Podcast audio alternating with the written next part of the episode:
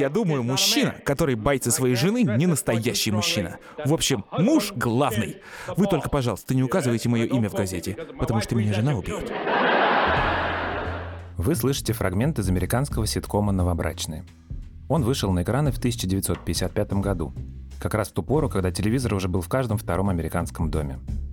По сюжету эпизода друзей по имени Ральф и Эд остановил на улице журналист и спросил, кто у них дома главный. Эд испугался, что жена будет ругаться и попросил не публиковать его ответ. А вот Ральф сказал журналисту, что в своем доме он уж точно хозяин. Правда, вечером его жена Элис прочла газету и случился скандал. Как ты посмел, Ральф? Пять мужчин ответили на этот вопрос. Пять! И только ты сморозил этот идиотизм. Почему? Просто, ну почему? Да потому что я единственный из них не трус. Вот почему. Признайся, тебя просто убивает что-то женщина, да? Что вместо того, чтобы быть ведущей, ты ведома. Ведомые. Вот кто такие женщины. Мужчины совершили все великие открытия в мире и изобрели все на свете. Например, никакой Америки не было бы, если бы не Христофор Колумб. Но ведь не было бы никакого Колумба, если бы не его мать. Новобрачные — это классика.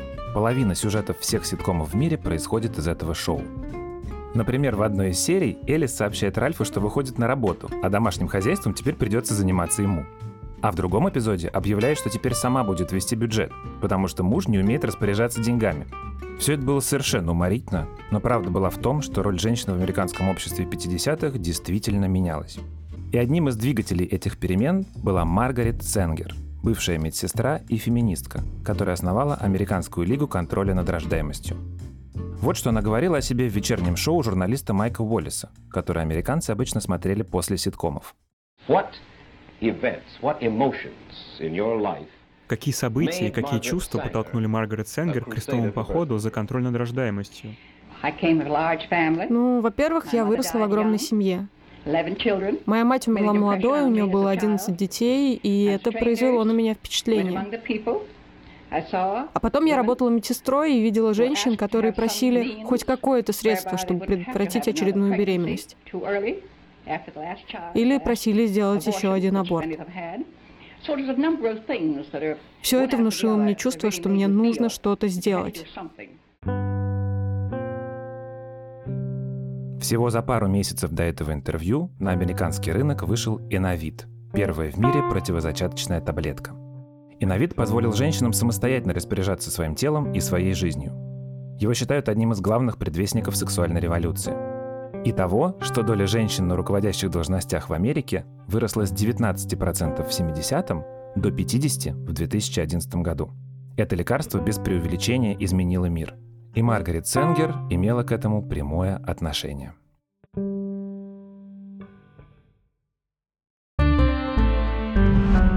Меня зовут Федор Катасонов, я педиатр, а это «Почему мы еще живы» – подкаст студии «Либо-либо». Он посвящен медицинским открытиям, без которых трудно представить современную жизнь. В этом эпизоде я расскажу о первом в мире лекарстве, которое придумали для здоровых людей. Это история о диком мексиканском ямсе, спорных экспериментах над женщинами и источники вдохновения для основателя плейбоя Хью Хефнера. Это история противозачаточных таблеток. Этот сезон подкаста мы делаем вместе с клиниками доказательной медицины «Док-Дети» и «Док-Мед». Это клиники нормальной, современной медицины, где у врачей нет планов продаж и мотивации за дополнительные продукты, где не назначат БАДов или гомеопатии. Например, на приеме гинекологов «Док-Дети» и «Док-Мед» вам помогут подобрать оральные контрацептивы и развеют мифы о том, что за их приемы пропадает цикл и не получится родить. Все подробности про клиники в описании эпизода.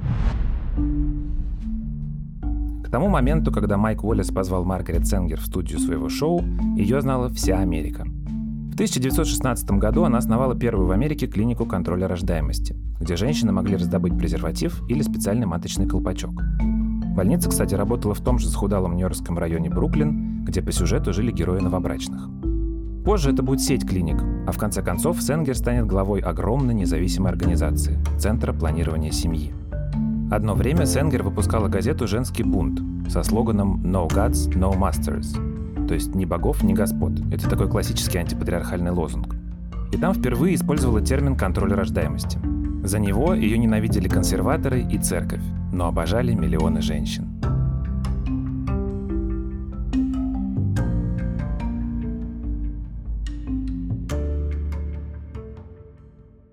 После войны в США случился экономический рост, а с ним пришел бэби-бум. Кстати, именно рожденных в США в 50-е называют бумерами, а не всех старомодных людей подряд. Но вернемся в 50-е. Тогда тоже далеко не все женщины мечтали быть многодетными матерями, а с контрацепцией все было очень плохо. Даже о доступных опциях было почти невозможно узнать. Но это я еще объясню, как вышло. Вот, например, цитата из письма, которое прислала Маргарет Сенгер, одна американка – мы приводим ее по книжке «Рождение таблетки», которую написал журналист Джонатан Эйк. Дорогая миссис Сенгер, мне 30 лет. Я замужем 14 лет, и у меня 11 детей. Старшему 13, а младшему годик. У меня заболевание сердца и почек, и каждый из моих детей дефективный. И мы очень бедны. Так что, миссис Сенгер, помогите мне, пожалуйста. Доктора мужчины, у них не было детей, так что у них нет жалости к бедной больной матери. Вы сама мать. И вы все знаете, так что, пожалуйста, пожалейте и помогите мне. Пожалуйста, пожалуйста. Сенгер получала тысячи таких писем. Для этих женщин у нее были только презервативы. Правда, многие мужья отказывались ими пользоваться. Еще у нее были маточные колпачки, их еще называли женский щит. При правильном использовании колпачок закрывал шейку матки от проникновения спермы. Но стоили щиты дорого, а вводить их было неудобно – если колпачок был слишком большой, у женщины могло случиться воспаление. Если слишком маленький – беременность. А в бедных районах, где женщины и к врачам-то почти не ходили, процветали другие методы. Самые безобидные – прерванный половой акт и лимонная долька, которую женщины вводили во влагалище в надежде, что кислота разрушит сперму. Если не разрушала – аборт. Законодательство запрещало прерывать беременность в клиниках, кроме случаев, когда она угрожала здоровью матери – Поэтому женщины в надежде вытравить плод принимали раствор скипидара и ртуть, скатывались с лестниц и засовывали в матку вязальные спицы и крючки. По оценкам демографов, каждая третья беременность в США 30-х годов кончалась абортом. Когда Сенгер работала медсестрой, ей приходилось иметь дело с сотнями женщин, покалеченных этой процедурой. Многие из них не выживали. Кстати, СССР уровня 30 абортов на 100 беременностей достиг в 40-х. Около 90% из них были подпольными – но закон запрещал не только аборты. Майк Уоллес начал то свое интервью с Маргарет Сенгер с напоминания зрителям. Его собеседница 8 раз сидела в тюрьме. Все дело в том, что до 1972 года в большей части американских штатов действовали так называемые законы о непристойности. Распространять информацию о контрацепции запрещалось наряду с эротическими романами и порнографическими картинками, а нарушителям грозили штрафы или даже тюремный срок до 5 лет – Использовать контрацептивы было можно, но продавать, назначать, выдавать и особенно рекламировать их было вне закона. Историки до сих пор гадают, как Маргарет Сенгер удалось избежать большого тюремного срока. Известно, например, что на один суд она просто не явилась. Вместо этого она бросила на мужа троих детей, уехала в Европу и завела там роман с психологом и специалистом по сексуальности Генри Эллисом.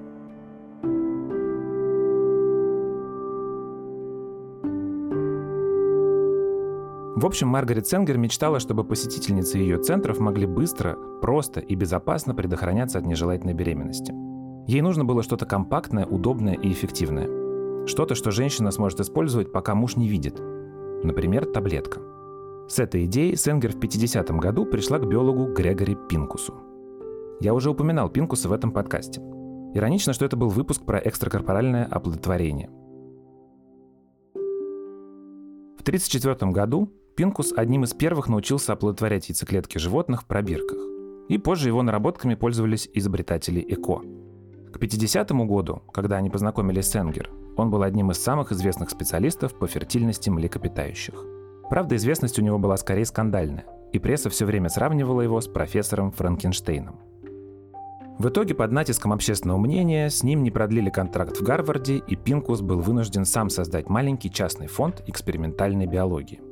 На деньги редких спонсоров Пинкус изучал, как гормоны влияют на организм млекопитающих.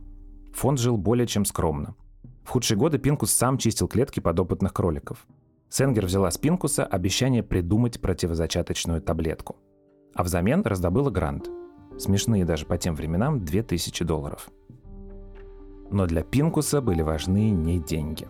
Его вдохновляла перспектива придумать революционное лекарство – Он понимал, что за противозачаточные таблетки его будут почитать не только феминистки. К середине 20 века антибиотики и антисептики сильно снизили уровень смертности, и ученые заговорили о проблеме перенаселения планеты. С 1900 по 1960 год количество людей на Земле выросло вдвое, с полутора до трех миллиардов. Ученые затрубили о том, что такими темпами миру скоро перестанет хватать еды. Начнутся войны за самые базовые ресурсы, а в эпоху ядерного оружия это гарантированный конец всему. И пусть контроль рождаемости осуждала церковь, этот вопрос все чаще всплывал в политических дебатах и прессе. В общем, Пинкус заинтересовался возможностью спасти мир, и у него на это было ровно 2000 долларов.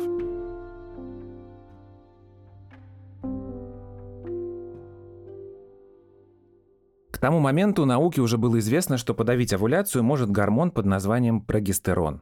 Тут надо немного пояснить, что происходит во время овуляции. Вообще, по умолчанию в яичниках содержатся сотни тысяч яйцеклеток на разной стадии зрелости. Во время овуляции яичники выпускают созревшую яйцеклетку в фаллопиевые трубы, где она может быть оплодотворена. Прогестерон начинает вырабатываться в момент этого выхода и готовит внутренний слой матки к прикреплению эмбриона на случай, если оплодотворение состоится. А еще прогестерон посылает сигнал яичникам не выпускать новые яйцеклетки, чтобы не получилось так, что во время одной беременности сразу наступает вторая и третья, и так до бесконечности. Вообще там, конечно, и другие гормоны участвуют в процессе, но прогестерон, так сказать, играет в нем роль дирижера. Еще в 1937 году трое коллег Пинкуса из Пенсильванского университета зафиксировали, что инъекции этого гормона оказывают на животных противозачаточный эффект. Укол прогестерона организм воспринимал как сигнал о том, что надо прекращать выпускать яйцеклетки, и настоящая овуляция не происходила. Но одно дело кролики, и совсем другое – люди – Ну, здесь надо, наверное, чуть-чуть объяснить про то, как, в принципе, работает менструальный цикл женщины. Объясняет Татьяна Румянцева, акушер-гинеколог и медицинский директор сети клиник Фомина. У нас есть яичники, есть гипофиз, есть гипоталамус. Если мы сделаем вид, что больше ничего в организме женщины не существует и не вмешивается в менструальный цикл, а, то, по сути, гипоталамус вырабатывает а, гормоны, которые стимулируют а, выработку гипофизом гормонов. Соответственно, основные гормоны, которые нас сейчас интересуют, это фолликулостимулирующий гормон или тонизирующий гормон. Из этих названий понятно, что фолликулостимулирующий гормон стимулирует рост фолликулов в яичниках. Это происходит в начале цикла, мы это называем первая фаза цикла, но, в общем, это от первого дня менструации и дальше. В это время должен происходить рост фолликулов.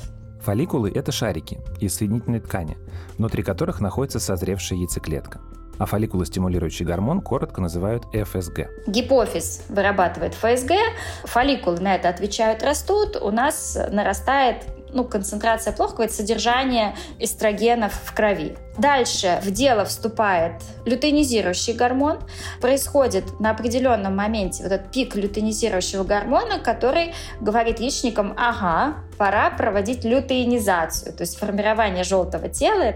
Желтое тело – это такая временная железа в организме, которая образуется из остатков фолликула. Она как раз и вырабатывает прогестерон. Происходит выход яйцеклетки из фолликула, это называется овуляция. Формируется желтое тело на месте совулировавшего фолликула, и начинается выработка прогестерона желтым телом. Соответственно, что мы имеем, когда принимаем контрацептивы? В нашем организме хорошо действует принцип обратной связи как положительный, так и отрицательный. Вот здесь хорошо показывается а, принцип отрицательной обратной связи. Прогестерона достаточно. Нам не надо вырабатывать ЛГ, да, лютeinизирующий гормон, чтобы получить овуляцию и иметь вот этот уровень прогестерона, который мы стремимся получить во второй фазе цикла. То есть, условно, давая извне прогестины, мы гипофизу говорим, отдыхай, нам не надо, у нас все хорошо, мы делаем вид, что яичники работают, когда они не работают. Сегодня мы прекрасно представляем себе женский гормональный цикл, но Пинкус обладал только частью этих знаний. Кроме того, до него никто не испытывал прогестерон на людях. Была и еще одна проблема. Надо было где-то найти прогестерон для экспериментов. И тут нужно рассказать историю еще одного ученого, без которого противозачаточных таблеток бы не было. Это американский химик Рассел Маркер.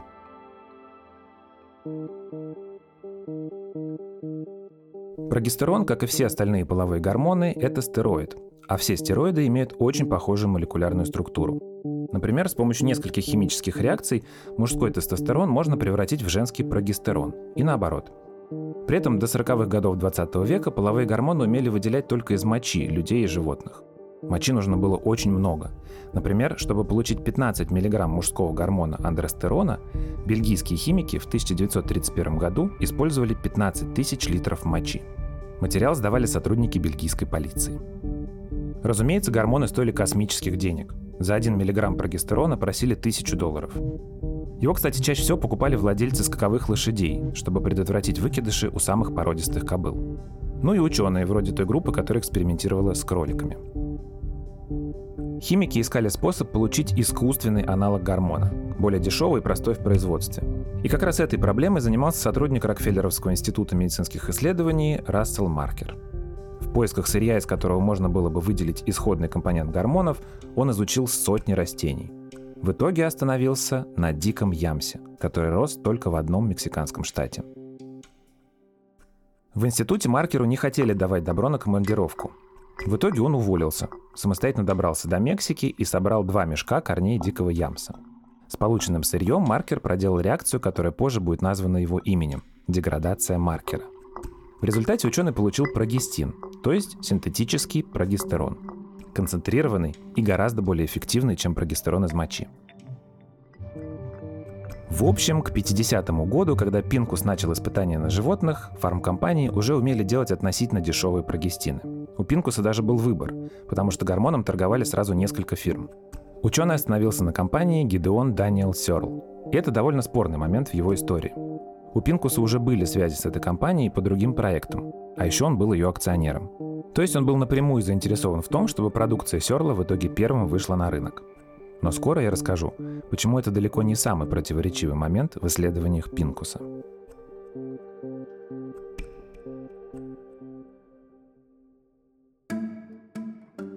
В начале 50-х Пинкус провел серию экспериментов на кроликах.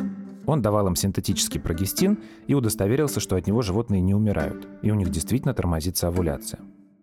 Следующим шагом было найти женщин, которые согласились бы участвовать в эксперименте. Пинкус поступил хитро – он решил заручиться поддержкой какого-нибудь врача, за которым пойдут его пациентки, и выбрал знаменитого гинеколога Джона Рока.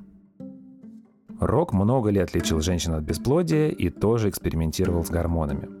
Он, например, обнаружил, что после курса инъекций прогестерона многие женщины, которые не могли зачать, беременели. Рок назвал это эффектом отскока. Он считал, что прогестерон как бы перезагружает гормональный фон пациенток, поэтому, когда они переставали его принимать, наступала беременность. Но доктор был идеальной кандидатурой для Пинкуса еще и потому, что выступал за право женщин предохраняться, и при этом был верующим католиком. Пинкус понимал, что со временем конфессия и безупречная репутация Рока очень помогут в пиаре его будущего лекарства. По просьбе Пинкуса Рок давал прогестерон 70 своим пациенткам, а еще медсестрам своей клиники, и фиксировал результаты. При этом, напоминаю, по закону он не мог говорить женщинам, что исследует контрацепцию. Это непристойно. Официально доктор обещал пациентам, что прогестерон вылечит их от бесплодия. Многих испытуемых тошнило, у них болела голова и молочные железы, и часто менялось настроение. То же самое беременные испытывают во время токсикоза. А некоторые еще и жаловались на мажущие кровянистые выделения. Почти половина вышли из эксперимента из-за побочных эффектов еще до его окончания. Но все же кое-что важное ученые выяснили – Несмотря на все побочные действия, синтетический прогестерон вроде не наносил фатального вреда здоровью. Но данных пока было маловато. Денег, которые периодически находила для Пинкуса Маргарет Сенгер, на эксперименты не хватало. Так в этой истории появилась еще одна женщина – феминистка и вдова миллионера Кэтрин Маккормик. Она дружила с Сенгер и разделяла ее мечту о противозачаточной таблетке – но самое важное, она была готова спонсировать Пинкуса. Вот только где ему взять участников для новых экспериментов? Пинкус не мог даже дать объявление в газету, потому что это попало бы под законы о непристойности. Он даже использовал совсем уж запрещенный прием и стал давать прогестерон пациенткам одной психиатрической клиники. Но они не вели половую жизнь, поэтому отследить противозачаточный эффект ученый не мог. Зато окончательно удостоверился, что никаких летальных побочек инъекции не дают.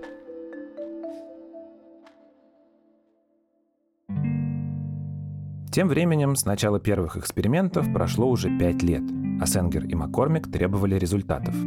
Пинкус решил искать испытуемых за пределами Америки, и его выбор пал на Пуэрто-Рико, зависимую от США территорию, на которой действовали свои законы.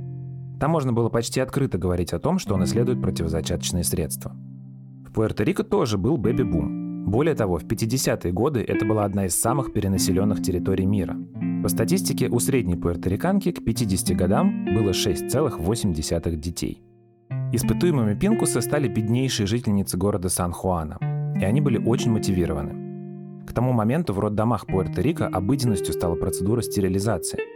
Женщины, родившие очередного ребенка, просили врачей сделать операцию, чтобы они больше не могли иметь детей, просто потому что их не на что было содержать.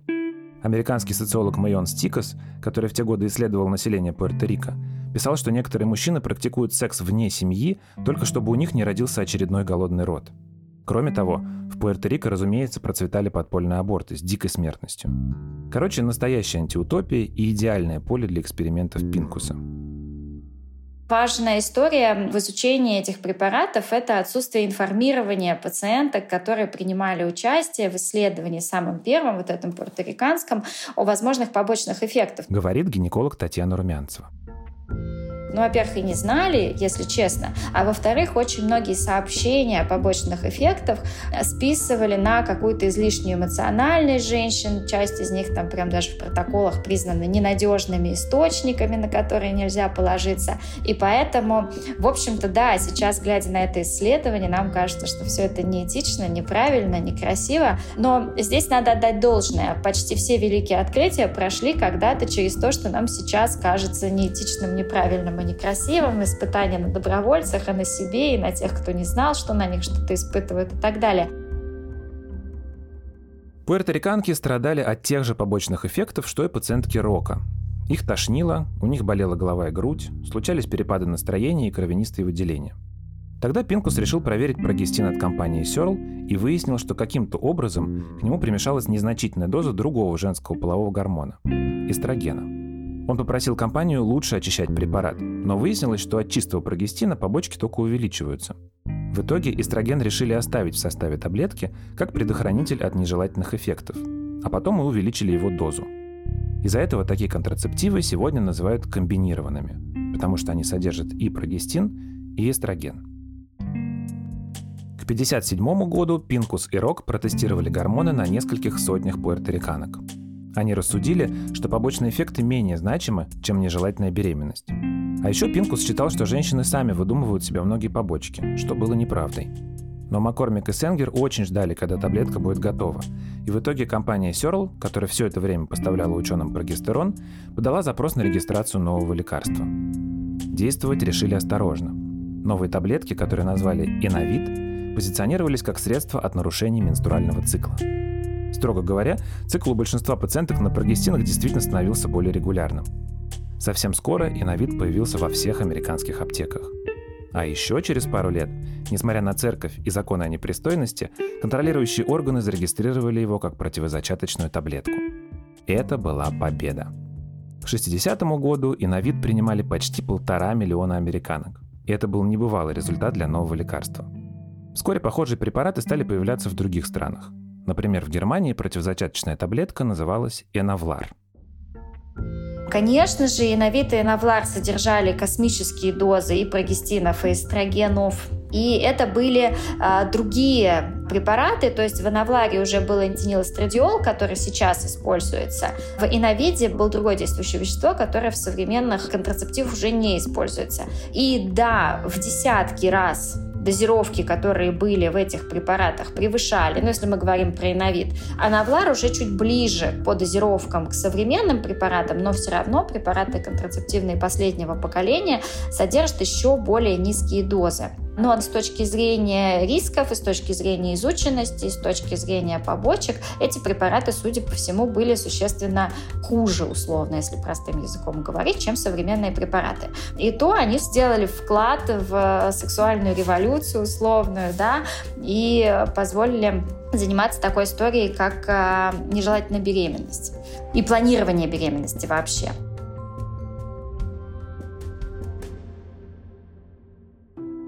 Маргарет Сенгер ликовала. Дело ее жизни пришло к успеху. К тому моменту ей было уже 83 года. Радовалась и Кэтрин Маккормик. А Грегори Пинкус и Джон Рок продолжали испытания, несмотря на то, что новый препарат уже вышел на рынок. К тому моменту было известно, что эстроген, та самая случайная примесь, которую в итоге решили оставить, может вести к раковым опухолям. Року и Пинкусу важно было узнать, каков долгосрочный эффект от таблетки, которую они создали. Через несколько лет стало ясно, что у женщин, долго принимавших таблетки первого поколения, повышался риск тромбозов, случались инсульты, а у некоторых даже обнаруживались раковые опухоли – потому что дозы гормонов были слишком высокими.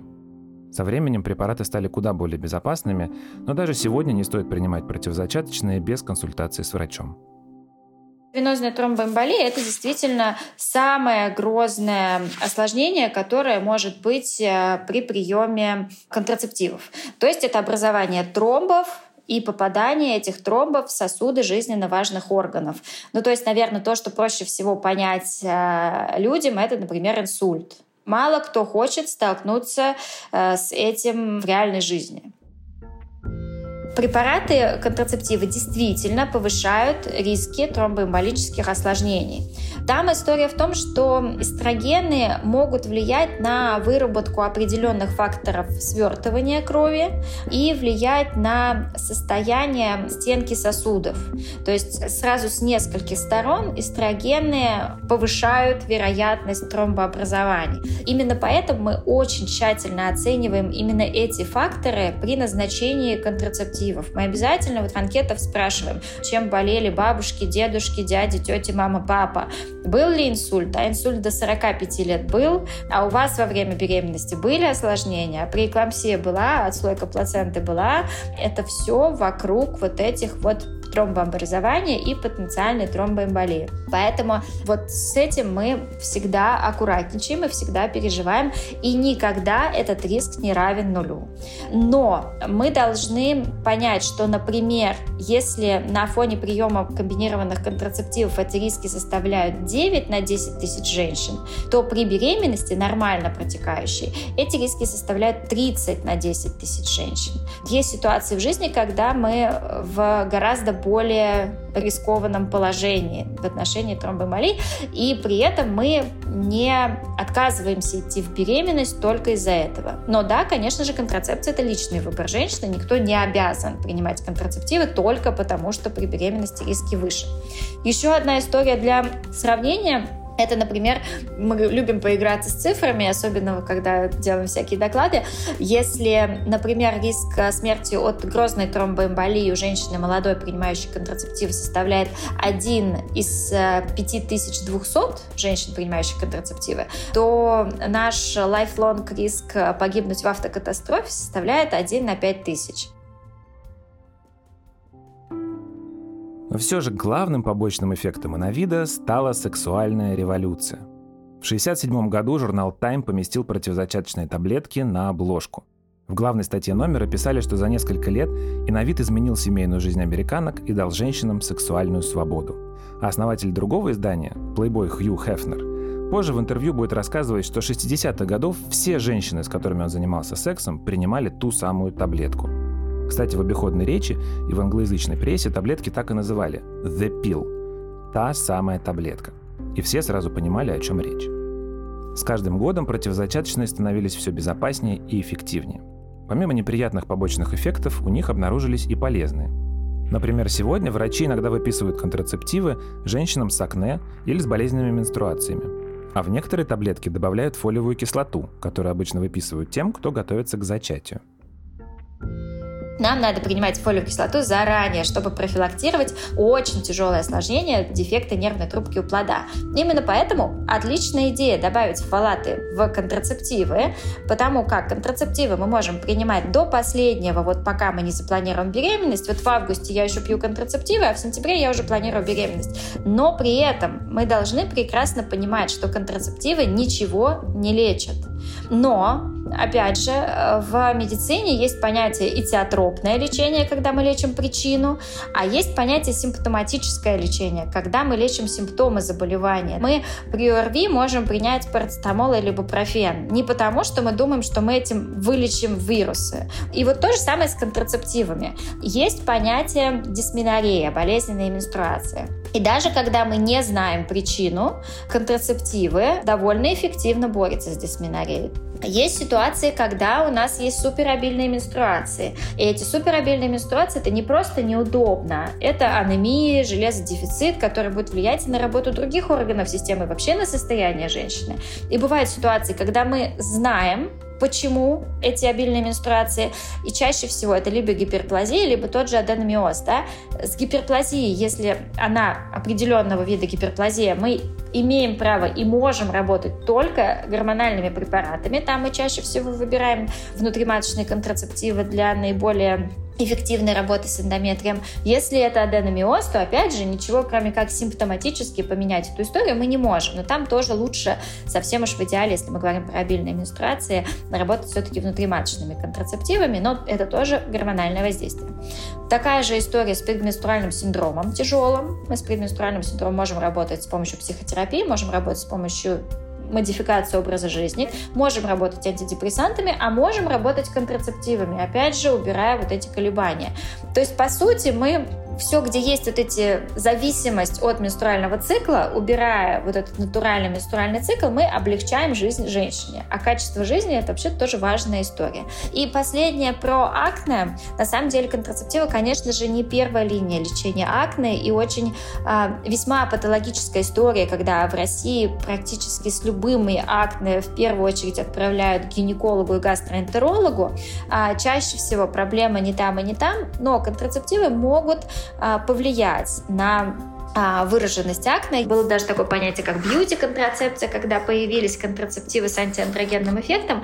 Но, собственно, в образовании акне есть три главных компонента. Это выработка кожного сала, которым питаются бактерии, а, собственно, сами эти бактерии и андрогены, которые влияют на выработку этого кожного сала. Поэтому воздействие, принимая контрацептивы, мы вот на это третье звено а, действуем, ну и опосредованно на выработку кожного сала. Но а, контрацептивы, я напомню, не первая линия, то есть контрацептивы это не обязательно при акне, но да, вот такой побочный эффект у них есть. Со временем на рынке гормональной контрацепции появилось много альтернатив таблеткам. Сегодня самым эффективным методом предохранения от беременности считается имплантация небольшого стержня с гормональным содержимым, который вводит женщинам под кожу на 3 года – но таблетка стала не просто контрацептивом, а символом борьбы женщин за свободу, равенство, а иногда и за жизнь, если вспомнить ужасные подпольные аборты.